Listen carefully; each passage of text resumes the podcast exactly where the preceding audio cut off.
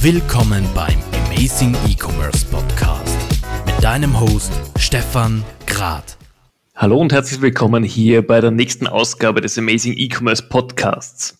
Yoga ist ein Trendsport schon seit vielen, vielen Jahren und was viele von uns noch nicht wussten, ist, dass auch ein österreichisches Unternehmen hier einen großen Marktanteil im Dachraum hat. Das ist der Wolfgang Fuchs mit Lotus Crafts und es freut mich heute wahnsinnig, ihn hier als Gesprächspartner begrüßen zu dürfen. Wolfgang, hallo und herzlich willkommen. Ja, hallo, auch äh, freue mich, heute mit dabei zu sein. Für diejenigen, die uns schon länger verfolgen, du warst ja schon bei der, beim E-Commerce Day mit dabei als Speaker, aber erzähl doch mal für die, die dich noch nicht kennen, nach deiner Marke noch nicht kennen, was ihr macht und wofür deine Marke auch steht.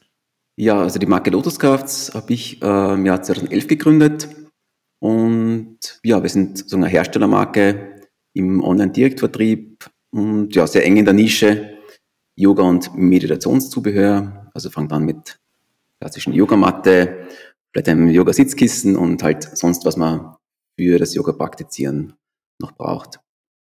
Du bist ja nicht nur in deinem Online-Shop, den ihr ja vor kurzer Zeit neu gemacht habt, unterwegs, sondern ihr seid ja auch auf Amazon und den unterschiedlichsten Marktplätzen unterwegs. Für mich ist jetzt mal am Anfang die Frage natürlich, wenn man eine Marke aufbaut in einem kleinen Spitzensegment, so wie du es gemacht hast, was waren denn die ersten Schritte, die du gemacht hast? War das erste wirklich Social Media Marketing? War das erste Online Marketing? Wo bist denn du hingegangen als allererstes? Ja, also Gründung war ja 2011, da war sicher die, die, die ganze E-Commerce-Landschaft und auch speziell mit Marktplätzen noch ein Stück anders. Aber nichtsdestotrotz, also wir haben sehr stark mit Amazon eigentlich die Marke ins Rollen gebracht und haben auch damals 2011 gleichzeitig auf Amazon den Verkauf begonnen, äh, natürlich auch einen eigenen Webshop gestartet. Aber von Anfang an war einfach der Anteil der Amazon-Verkäufe sehr, sehr hoch. Und das ist über die Jahre eigentlich ziemlich beibehalten. Ich würde sagen, seit ein, zwei Jahren erst, dass wirklich bei uns wesentlich stärkerer Fokus den eigenen Vertrieb, auf den Online-Shop geht. Und da durch die ganzen Themen auch, das, das, das Thema Social Media Marketing angesprochen, das haben wir in den letzten Monaten sehr, sehr stark forciert. Also hier vor allem auch mit äh, Social Media Paid Traffic zu arbeiten für den Online-Shop.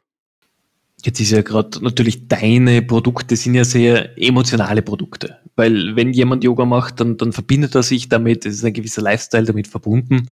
Du hast ja die Produkte am Anfang selbst kreiert, vielleicht mit Lieferanten selber gemeinsam aufgebaut. Wie, wie war denn das für dich? Hast du dir einfach angeschaut, was, was will die Branche von mir oder was wollen meine Kunden von mir? Hast du selber gesagt, du, wir machen das mal so, die Marke, und schauen wir mal, wie es ankommt. Wie, wie war denn deine ersten der erste Markenentwicklung bei dir? Ich würde sagen, hat doch sehr stark mal mit dem Produkt angefangen. Mhm. Also ich habe damals auch selber Yoga praktiziert, äh, war eine Yoga-Lehrer-Ausbildung gemacht, also ich war wirklich schon in dem Thema tief, drin, also einfach Thema, das, wo ich einfach selber das, ich das einfach ja, Yoga selber praktiziert, damit auch sicher die Zielgruppe einfach gekannt und verstanden und, und ja, die erste, wie gesagt, der erste Schritt war, das erste Produkt eigentlich damals, 2011, das waren am Anfang diese Sitzkissen, äh, die man fürs Yoga braucht. Und da haben wir auch geschaut, eben, was, was gibt es am Markt und was könnte man welche Richtung könnte man es nochmal einfach dem Kunden ein Stück Mehrwert bieten. Das war damals eh schon stark auch, was im, im Markenkern drin ist, das Thema einfach Ökologie, Nachhaltigkeit und ja, das als Sitzkisten war dann eben gefertigt nach diesem GOTS-Standard, das ist globaler ähm, Bio-Baumwollstandard und einfach aus einer Mischung ähm, diesen, diesen Bio-Standard und am Preis, der jetzt auch wirklich im Massensegment liegt. Das war einfach, glaube ich, dieser Sweet Spot oder das, was das Produkt am Anfang einzigartig gemacht hat. Und in Kombination sicher auch ähm, auf dem Vertrieb, Vertriebsweg, dass wir da ähm, mit Amazon damals sehr speziell in den Markt gegangen sind und auch diesen Amazon-Marktplatz von Anfang an wirklich sehr, sehr speziell bedient haben, während vielleicht andere Anbieter im Markt das eher so als Zubrot genommen haben, die haben in der Regel einen eigenen Online-Shop gehabt, eigene, eigene Logistik und eben Amazon so mitgemacht. Und wir haben sehr stark auch versucht, äh, die Zielgruppe von Anfang an auf Amazon zu erreichen und dann eben von Anfang an zum Beispiel mit Amazon FBA. Und genau, und das hat einfach, glaube ich, sehr gut geklappt. Aber es war so dieser Schritt, eigentlich wir sagen Produkt, dann kam langsam auch das mit Marke hinein. Das war schon von Anfang an auch die Idee, eine Marke darum rumzubauen, aber das ist wirklich dann Schritt für Schritt erst entstanden, dass wir dann auch zum Beispiel, ja, um, um eine Marke emotional machen, braucht man halt auch schöne Bilder, aber dass wir wirklich so aufwendige Fotoshootings gemacht haben, das hat wirklich dann noch äh, zwei, drei Jahre gedauert eigentlich, bis so das Produktsortiment langsam gewachsen ist. Wenn man bei euch auf dem Webshop ist, man sieht einfach, dass hier emotionale Fotos genutzt werden, dass ihr euch da viel Aufwand betrieben habt auch dafür. Das heißt, die sind wirklich für euch geshootet worden und nicht einfach irgendwelche Stockfotos genommen, die man einfach umgebrandet hat. Ja, auf jeden Fall. Also wir hatten jetzt gerade letzte Woche wieder eine große Produktion. Also wir schauen mittlerweile, dass wir, früher war es so eher einmal im Jahr, jetzt haben wir eigentlich schon für heuer zweimal im Jahr so größere Produktionen am Laufen. Das dauert dann meistens ein, zwei Tage mit äh, Foto- und Videoshooting und das machen wir natürlich komplett selbst. Also ähm, ja, mit dem eigenen sozusagen Team an Fotografen und Videografen und äh, ja auch von der Produktion jemand, der das dann leitet. Und daraus äh, haben wir dann diverse eben Bildmaterial, Videomaterial, das einfach auch, Sie auch gemerkt haben, gerade im Social Media, auch für Social Media Ads, ähm, wichtig ist einfach vielseitiges Material zu haben.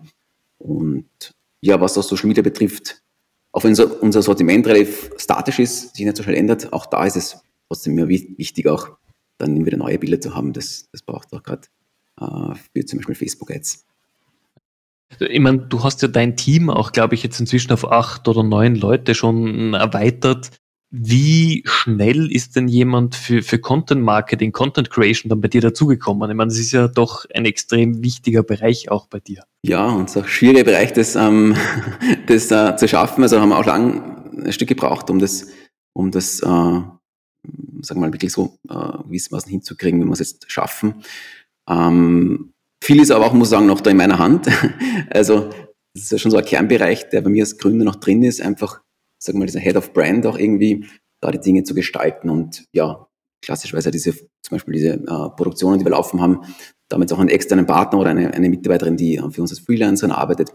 Aber ganz klar, ich bin da auch noch involviert und, und, und ich, ja, so ganz von allein läuft das noch nicht. Wo wir sehr stark schon sind, zum Beispiel jetzt äh, einfach organischen Content äh, zu gestalten, sei es jetzt eben auch Social Media im Blog, Instagram, wir sind auch auf Pinterest vertreten zum Beispiel. Da haben wir auch eine Mitarbeiterin, die das einfach ja, sehr toll macht und, und selbstständig macht. Und sie machen zwischen eben äh, ganz gut darin, äh, diese Inhalte auch intern zu gestalten, was einfach super effizient ist, wenn man das, wenn man das, diesen, diesen Workflow mal, mal, mal hinbekommt und die internen Ressourcen dafür aufgestellt hat ich glaube, da bist du auch in einer guten Lage, wenn du da tolle Unterstützung aus deinem Team rausbekommst. Was natürlich eine spannende Frage für mich dann aufwirft, du jetzt als Gründer, als das Gehirn dahinter, äh, ist es inzwischen so, dass du quasi nur mehr halbtags arbeitest oder bist du immer noch voll dabei, in jeder Entwicklung mit dabei und wirklich einfach noch immer im, im Kern deines Unternehmens?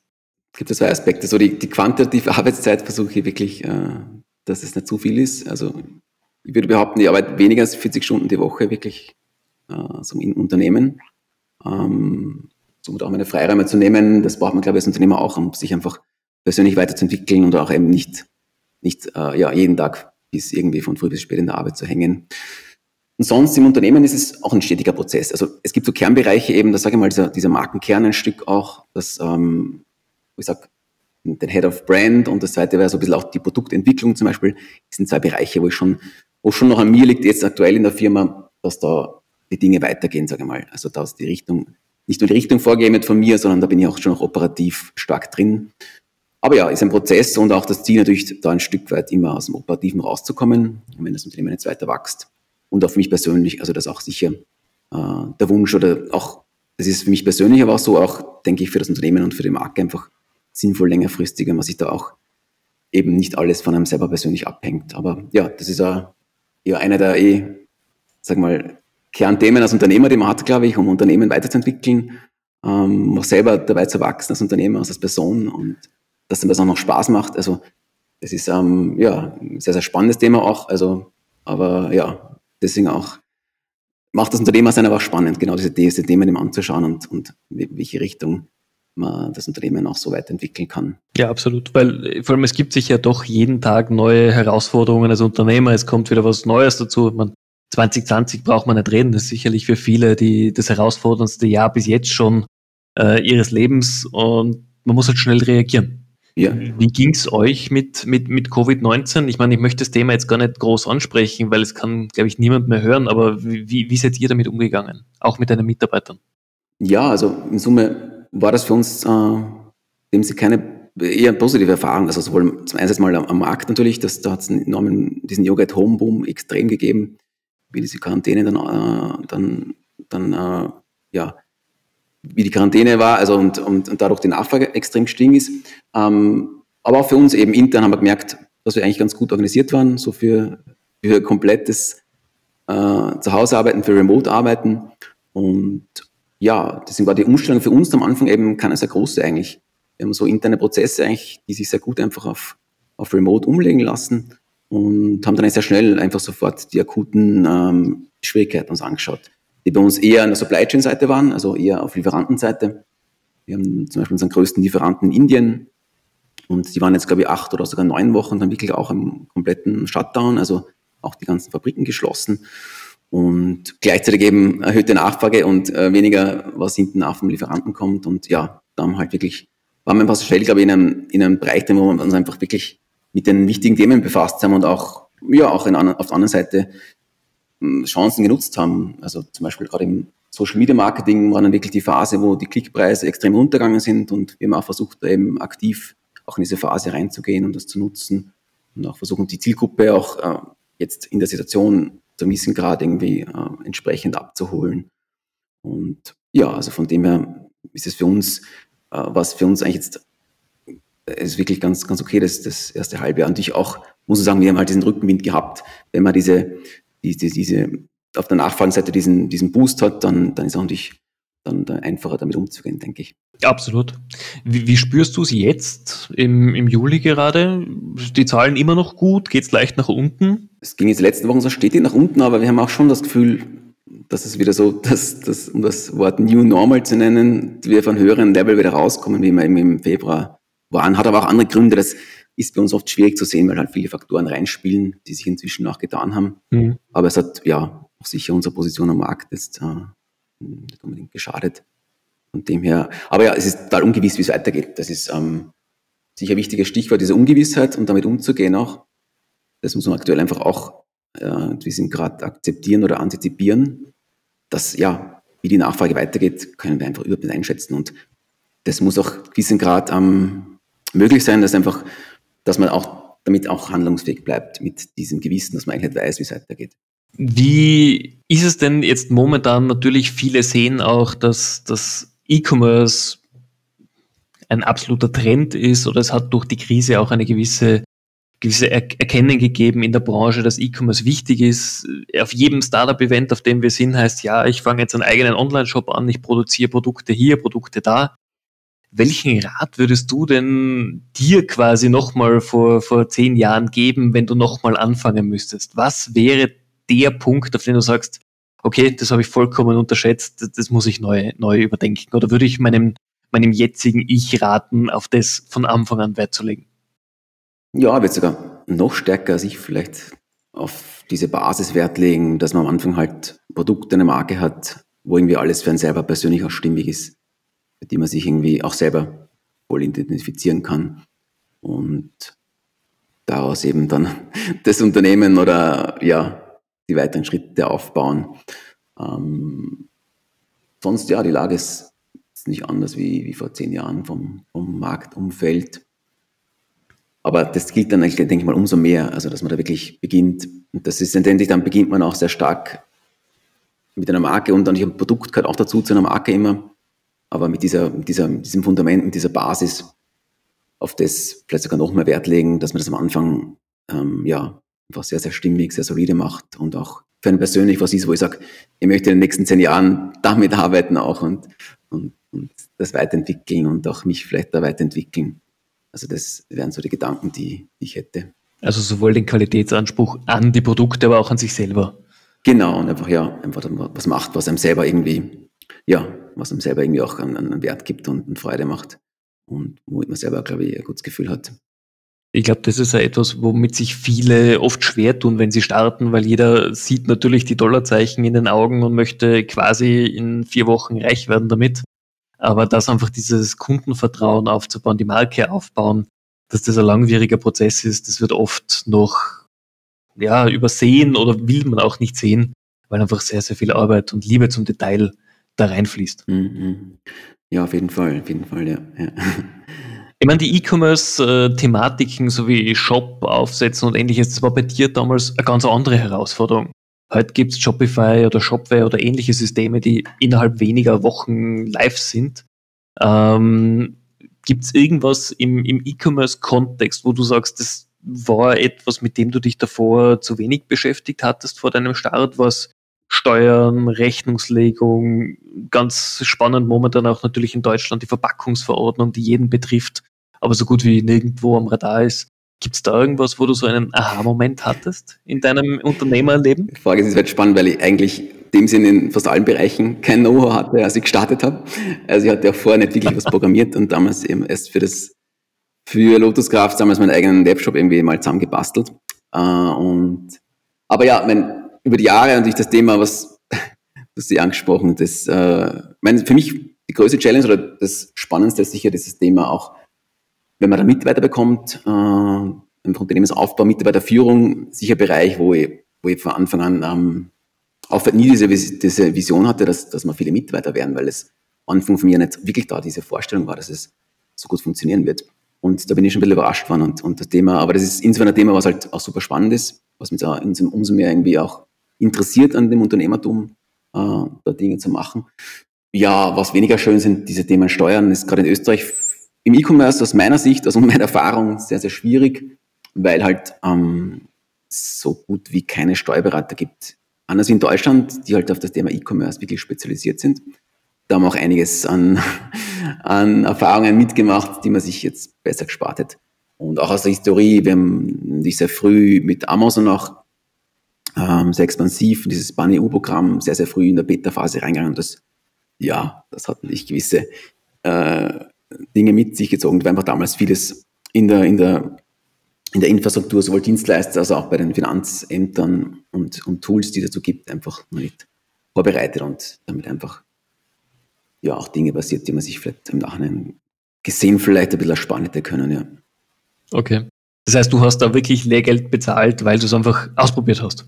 Ja, wobei das auch, auch eine meiner Philosophien war, gerade auf Amazon war das in letzten, es ist nicht mehr so stark. Das war diese vielleicht diese Amazon-Hype-Phase, wo man auch wirklich, wo Amazon auch sehr viele neue Dinge gemacht hat und es war eigentlich immer extrem wichtig, da ganz früh dabei zu sein und das erste dabei zu sein. Am besten nämlich in Beta-Phasen reinzukommen, weil man damals oft noch ähm, sehr große, gewissen Vorsprung wieder hat, hat einfach gehabt hat auf der Plattform. Deswegen war das einfach, ich würde es im Nachhinein wieder machen, also gerade was das Amazon-Thema betrifft, Bunny U, weil das einfach, ja, schon ein ganz wichtiger Aspekt war für unser Wachstum auch und hat aber einfach gewisse Nebenfolgen, wenn man, sagen wir mal, so ein bisschen aggressiver oder im frühen Dinge reingeht, dann ja, ist halt auch die Ungewissheit oder das Risiko größer, dass auch vielleicht dann äh, ein paar Dinge nicht so gut funktionieren. Ja, definitiv. Wie, wie ist es denn bei dir jetzt momentan? Ist Deutschland der größte Absatzmarkt? Gibt es andere Länder, die bei dir im Fokus stehen? Ja, also ist bei uns ein bisschen zweigeteilt. Also der Online-Shop-Kanal, da sind wir sehr stark in der Dachregion, beziehungsweise in Deutschland, Österreich zu Hause. Wir haben schon so ein bisschen unsere Markenbasis da in Österreich, das glaube ich, das Verhältnis Österreich-Deutschland eher 80-20 oder sogar ein bisschen mehr als 20 Prozent in Österreich, also höher als jetzt die Relation wäre, was jetzt äh, den Markt an sich betrifft. Ähm, ja, bei Amazon ist es mal von Deutschland, Österreich ähnlich, aber da sind wir in Europa schon auch sehr stark unterwegs. Äh, sprich, alle Amazon-Marktplätze, die es gibt. Da jetzt auch gerade wieder jetzt heuer in der Corona-Phase, Italien, Spanien waren da die zwei Märkte, die, die gerade sehr gut gelaufen sind. Und wir sind da auch äh, in Amerika seit letztem Jahr auf Amazon.com unterwegs. Und also wenn es rein ländermäßig ist, das aktuell unser, unser größter Wachstumsmarkt, weil es äh, ja, für einige Produkte sehr gut funktioniert. Und ja, wenn es da noch halbwegs gut funktioniert, ist halt dieser amerikanische Markt sehr, sehr groß und, und damit auch sehr spannend. Ja. Wie war der Beginn dort für dich? Gibt es da irgendwas, was man speziell beachten muss, wenn man in gerade diesen Markt eintritt? Ja, es war halt für uns nicht einfach, weil wir halt in der Regel recht große Produkte haben und einfach dieser logistische Aspekt. Du musst jetzt endlich mal komplett separate Produktion, ähm, in der Regel bei uns sind es Containerware, Containerfracht, dann hast du einen Container irgendwo nach Amerika schicken, ohne dass du wirklich weißt, wie das dieses Produkt dann verkaufen wird. Und ja, wir haben auch einige, wie gesagt, da auf dem Setup, äh, auf gewissen Produkten dauert das, war das für uns teilweise längere Vorbereitungszeit gewesen, einfach die Produkte entsprechend für den Markt anzupassen, weil wir halt zum Beispiel für das Öst, äh, in, in Europa eine Endfertigung haben, die ist in Deutschland. Das muss man einfach eine andere Lösung finden. Das waren eher die Hindernisse, aber dann eigentlich, wie wir gestartet sind, ist es ähm, inzwischen noch heuer noch stärker merkt man bei Amazon diese globalen Synergien, die man ziehen kann. Also zum Beispiel Thema Bewertungen, da hat auch Amazon jetzt einfach global im Grunde die Bewertungen zusammengelegt. Das hilft uns jetzt teilweise nicht in den USA, wenn wir sehr schnell einfach starten können mit Produkten, mit, wo Bewertungen einfach aus Europa sozusagen auf, auf die amerikanische Plattform bekommt, auch vice versa natürlich. Aber es macht dann eigentlich, und auch die Plattform selber, es ist, die Unterschiede sind äh, äh, nicht extrem groß eigentlich. Das ist eher das Erstaunliche eigentlich, dass man sagt, gerade wenn man auf Amazon auf diesem Marktplatz bleibt, dass diese Märkte eben jetzt sagen wir, auf Amazon in Europa verkaufen oder auch in Deutschland oder jetzt in der, in die, in anderen EU-Ländern oder Amerika ist, ist sicher viel geringer, als sich äh, die meisten vorstellen könnten. Und eigentlich für viele wäre es wahrscheinlich, ja, es ist eher so eine, vielleicht auch mentale Barriere, da in die USA zu gehen, weil es halt was, was ganz Großes, was ganz anderes ist. Der Gesamtmarkt vielleicht schon, aber wenn ich jetzt auf der Plattform auf, auf, auf, Amazon zum Beispiel bin, sind die Unterschiede ähm, relativ gering. Es sind nicht die Einstiegshürden in Amerika teilweise noch höher, ganz klar. Das haben wir auch bei den ein oder anderen Produkten gemerkt, wo äh, wo wir in Europa einfach eine gewisse Position haben, äh, durch das Listing, das jetzt schon länger aktiv ist oder einfach durch die Marke und wo uns auch der Einstieg in Amerika einfach nicht gelungen ist. Also ist diese Hürde, ähm, ob ein Produkt funktioniert oder nicht auf Amazon, in Amerika durchaus noch ein bisschen größer. Wie geht ihr mit, mit Kundenservice in Amerika um? Macht ihr trotzdem selbst von, von Wien aus? Ja, also es ist auch halt auf Amazon, also gibt es kaum was, äh, auf dem in Amerika niemand nach Rechnungen fragt und man alles über FBE macht, sind das wirklich verschwindet gering, was da an, an, an Kundenanfragen kommt. Also das ist auch zum Beispiel nicht notwendig einen Telefonsupport haben für Amazon-Kunden. Der läuft einfach viel über die Plattform, viel über Amazon. Das ist ja wirklich eine riesen Sache von, vom FBE, was immer wieder unterschätzt wird, wie viel einfach Amazon da einfach schon abfiltert an, an, an Prozessen und auch an, an ja, letztendlich Kundenservice, ähm, der dann bei uns intern immer hängen bleibt.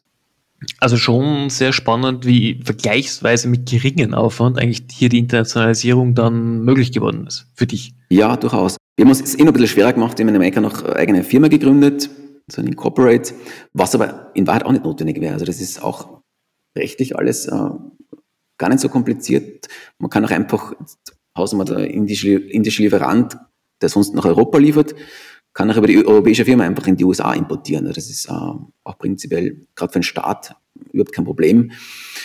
Ein bisschen das Thema Sales Tax gibt es in Amerika, aber das ist auch weniger komplex wie die Mehrwertsteuer in Europa. Und auch da gibt es inzwischen schon jetzt immer mehr Lösungen, die das äh, sehr, sehr vereinfachen. Und ja, etwas, das man mit entsprechenden Unterstützung und Tools auch sehr schnell bewältigen kann. Also äh, spannende Geschichte, vor allem quasi von Wien aus jetzt inzwischen mehrere Kontinente schon erobert, da hast du sicherlich schon viel Zeit hier reingesteckt natürlich.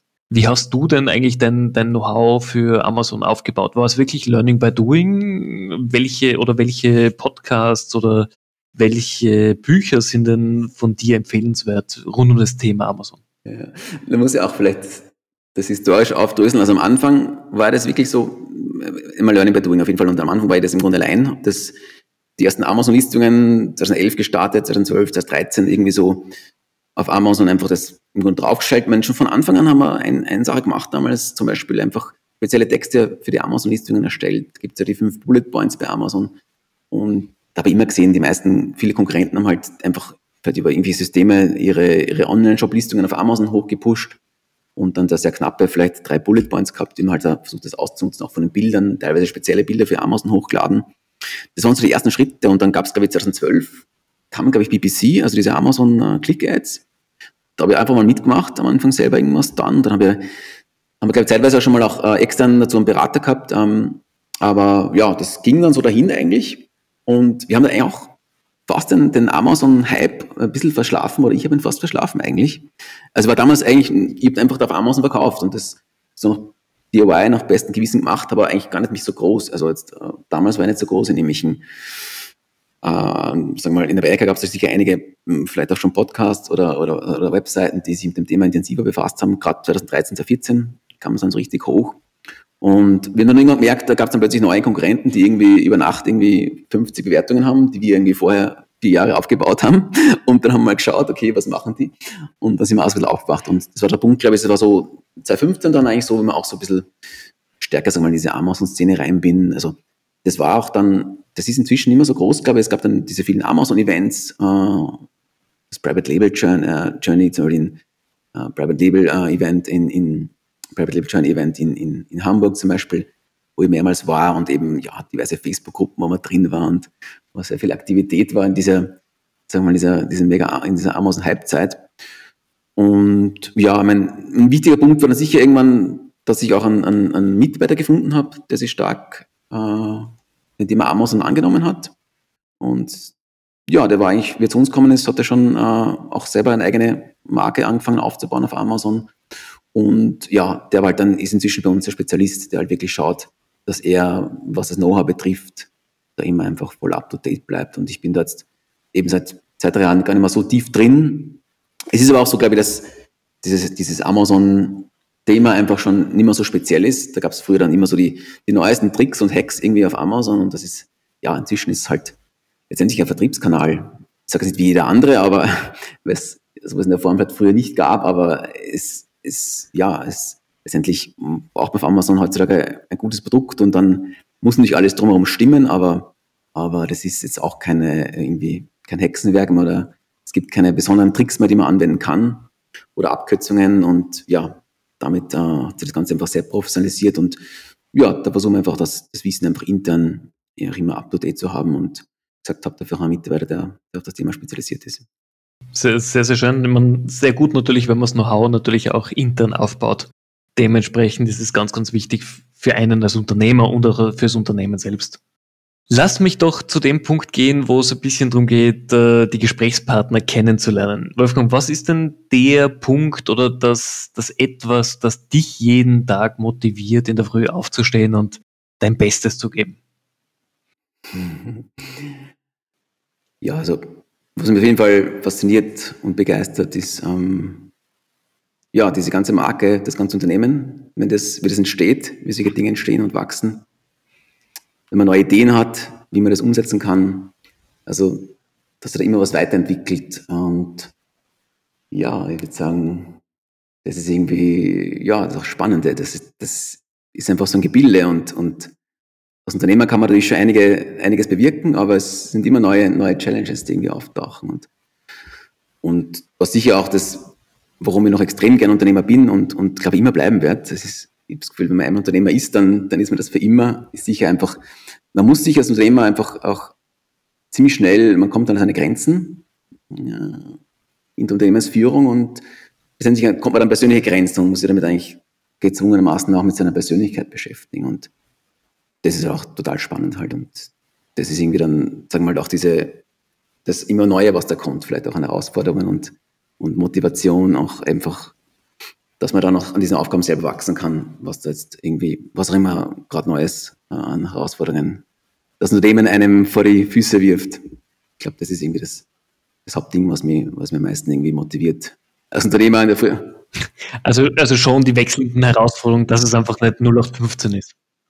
Genau, das auf jeden Fall. Und man kann gestalten und man muss eben auch gestalten. Man kann sich selber, ist was, muss man eben mit, mit sich selber viel arbeiten, weil man halt, es hängt einfach viel, der unternehmerische Erfolg auch viel mit einem persönlich dann zusammen und auch die Limits, die das Unternehmen hat, sind meistens auch dann die Limits von der eigenen Persönlichkeit. Okay. Und ja, das irgendwie zu spüren und damit zu arbeiten, ist auf jeden Fall, was jetzt inzwischen aus dem Unternehmertum am spannendsten finde. Das ist, ist sehr, sehr schön, weil ich glaube, das geht vielen Unternehmern ähnlich, die halt sagen, sie könnten jetzt nicht nur jeden Tag dasselbe machen, sondern sie brauchen diese Herausforderungen und zu sehen, wie sich auch gewisse Dinge einfach entwickeln, wenn man sein Herzblut reinsteckt. Ja, man sonst auch das sicher gewisse Freiheit, die man hat als Unternehmer, das versuche ich auch wirklich diese positive Seite des Unternehmertums auch wirklich zu leben ein Stück, also das einfach von der Einteilung frei ist, frei was man macht, auch wann man was macht, also da einfach ähm, ja, zumindest in dem kleinen, also relativ kleinen Unternehmen, wo wir sind, ist das noch so, dass man da einfach sehr frei gestalten kann. Das ist auch eine meine Vision, dass das so bleibt, dass wir da einfach, einfach, äh, ja, ein bisschen auch tun und lassen können, was, wann und was wir wollen. Und, und, und das ist schon ein Luxus eben, den man sonst vielleicht in vielen Bereichen nicht hat. Einfach, ja. Okay, sehr schön. Dann zur Signature-Frage hier im Podcast. Wann hast denn du etwas das letzte Mal zum allerersten Mal gemacht und was war's? Ja, spontan ist mir jetzt der Eisbad eingefallen. Kennst du den Wim Hof? Ja. Wim Hof Methode? Ja, ja. Das war jetzt, aber es ist schon, schon ein bisschen länger her, das war im Februar. Und lustigerweise, da war ich in, reicht vollkommen. Das war in Thailand lustigerweise noch, also so am Palmenstrand, dann die Badewanne, also keine Badewanne, ist ein Pool, so ein kleines, mit, gefüllt mit Eiswürfel. Und also da habe ich mein erstes Wim Hof Eisbad genossen und war eine mega Erfahrung. Also, ich sage nicht komplett life-changing, aber geht in die Richtung. Ist auf jeden Fall eine Überwindung. Oder war es bewusst, dass du gesagt hast, du möchtest das machen? Ja, auf jeden Fall, ja. Also das war sozusagen ein, ein, ein, ein Wim, Hof, Wim Hof Kursstart und Teil des Wim Hof Kurses ist nicht immer, immer das Eisbad, ja. Unfall. Da kommt man nicht aus. Wie war's? Schlimmer als befürchtet? Besser? Äh, mm, ja, es ist so, der erste Moment, wenn man reingeht, ist schon dieser Schockmoment, wo der Körper wie so einen Schock reagiert, wo es dann wirklich an die Luft versteckt. Aber dann ist es wirklich erstaunlich, dass man dann eben, das ist ja das, der Clou dran, dass man dann eigentlich sozusagen in die Entspannung geht. Ganz kontraintuitiv eigentlich, der Körper würde ja sich komplett anspannen, verkrampfen eigentlich in so einer Situation. Und da geht man ganz bewusst im Rein, sich zu entspannen. Und das ist dann schon so eine Erfahrung, wo man sich nachher denkt, hey, wenn ich es schaffe, im, im so Eisbad zu entspannen, und das klappt auch dann wirklich, man ist dann für fünf Minuten drin, noch beim ersten Mal, das ist dann schon lange Zeit eigentlich, wo man auch selber vordenken wird, das das schaffst du eigentlich nicht. Und es ist dann nachher schon so der Gedanke da, hey, wenn, wenn ich da entspannen kann, hey, pff, da kannst du irgendwie auch mir alles irgendwie vor die Füße werfen und was, ist das gegen ein Eisball? Das, wirklich, das ist so das Ding, glaube ich, dass man einfach spürt, einfach, wie sehr man auch äh, Herr der Lage sein kann und einfach, jetzt, nicht das Wort Kontrolle nehmen, aber einfach dann das auch ändern kann, wie man in einer Situation reagiert und dass da der Spielraum einfach viel größer ist, als man, glaube ich, glaubt. Also das ist ja wirklich also mal extrem Stresssituation für Körper und auch für den Geist auch ein gewissen Grad, wenn man einfach Angst, Angst vor dem Wasser hat, vor der Kälte. Und man kann aber dann entsprechend auch, ja, man kann daraus wirklich einen, zu entspannen, an dem Moment dann wirklich es schaffen zu entspannen. Und das ist ja eine tolle Erfahrung dann, ja. Ich, ich glaube, das zeigt, wie wir alle im Alter kommen, mal den Moment, wo du von Kleinigkeiten von 0 auf 100 gehst, was überhaupt nicht notwendig ist, äh, mhm. weil man einfach irgendwie die Ruhe sich im Alltag nicht behält. Aber man, man könnte viel, viel mehr aushalten, als man da jeden Tag äh, entgegengeworfen bekommt. Definitiv, ja. ja. Okay. Ja, ja. Spannend. Du, dann lass mich doch zu meiner letzten Frage kommen. Jetzt 2020, ein turbulentes Jahr. Für euch ist es sehr gut gelaufen, was mich sehr, sehr freut zu hören. Ähm, wie ist denn deine persönliche Aussicht auf die nächsten sechs Monate? Was, was kommt auf euch zu? Was habt ihr geplant? Wie, wie schätzt du generell die Lage ein? Was ist so dein persönlicher Ausblick? Hm. Also die Lage so am Außen und im Markt, habe ich schon angesprochen, ist eigentlich große Ungewissheit da. Wir wissen nicht wirklich, wie sich die Dinge entwickeln werden. Auf vielen Ebenen, also bis hin zu Stichwort zweiter Welle und was auch immer äh, passiert, aber auch einfach, wenn es, wenn es nicht ist, wie sich die, die, die Nachfrage entwickelt, das ist für uns eben. Aber das, damit versuchen wir uns eben auch gar nicht so mit zu beschäftigen und, und davon Entscheidungen abhängig zu machen. Wir haben eh eigentlich so ein bisschen unsere Roadmap und sind sehr stark auch fokussiert auf den Online-Shop jetzt. Ähm, äh, das hat viele Gründe und ich, einerseits, weil da noch viel Potenzial drin steckt, aber auch wenn man da einfach mit der Marke viel enger und ich in Kontakt mit dem Kunden ist. Und auch das wollen wir einfach noch ein Stück mehr wertschätzen und auch ähm, darauf für den Kunden auch Wert schaffen. Also Stichwort auch jetzt irgendwie geht es stärker bei uns eben, dass einfach Kunden individueller ansprechen, sei es jetzt mit verschiedenen E-Mail-Automatisierungen, also E-Mail-Marketing ist da für uns ein großes Thema. Wir machen auch zum ersten Mal jetzt wirklich am, ähm, am Online-Shop so AB-Tests, wo wir auch schauen, was halt, wie es halt dem Kunden das und der Shop auch ähm, dem Kunden besser zugänglich ist. Und ja, also das ist so das Thema, was bei uns im Fokus steht. Ähm, ja, produktseitig gibt es auch noch einige Ideen. Also da steckt man auch viel Energie rein, dass wir auch auf Produktseite die Marke weiterentwickeln. Und ja, also so gesehen haben wir, haben wir genug zu tun. Und ja, was dann im Außen passiert, darauf werden wir dann einfach entsprechend reagieren und, und hoffentlich da auch ein Stückweise proaktiv bleiben. Das ist so die Einstellung eben mit, ich glaube, das, das geht am besten, glaube ich, wenn man einfach schon mit der Grundeinstellung reingeht. Das ist, die Zukunft ist sehr ungewiss gerade, oder ist immer ungewiss, aber es ist vielleicht besonders ungewiss. Also man sieht ganz konkret, wie ungewiss die Zukunft ist, das an, an der jetzigen Situation und, und ja, damit einfach bestmöglich umzugehen. Okay. Ist jetzt einfach das, was, was, was wir auch machen, ja. Aber das klingt auf jeden Fall auch für, für das Unternehmen und für dich natürlich sehr gut. Ihr, ihr geht positiv gestimmt voran und dann, dann kann es nur gut werden, so oder so. Ja, sicherlich auch eine, eine grundpositive Einstellung haben wir sicher auch. Ähm, und ja, dass man Rückenwind, der der Markt ist, auch das äh, suchen zu nutzen und ja, einfach die Kunden auch da abzuholen, wo sie sind, da auch empathisch zu sein, was es auch speziell Bedürfnisse der Kunden sind in der jetzigen Lage und soweit es geht, auch da irgendwie Antworten zu finden als Marke und das ist auf jeden Fall der Weg, der auf jeden Fall ähm, ja, hoffentlich, hoffentlich erfolgsversprechend wird. Da halte ich euch und dir natürlich äh, die Daumen, dass das wirklich so aufgeht, wie es von dir gewünscht ist. Vielen herzlichen Dank, dass du dir die Zeit genommen hast, mit mir hier zu plaudern. War wirklich spannend und aufschlussreich. Und ich glaube, wir dürfen dich ja hoffentlich am E-Commerce Day dieses Jahr auch als Vortragenden begrüßen dürfen. Ja, ganz genau. Das Thema ist noch so, das Thema steht, steht noch nicht ganz fest, aber ich freue mich schon sehr. Also werde auf jeden Fall mit dabei sein und super. Ja, auch danke einmal heute für die Möglichkeit.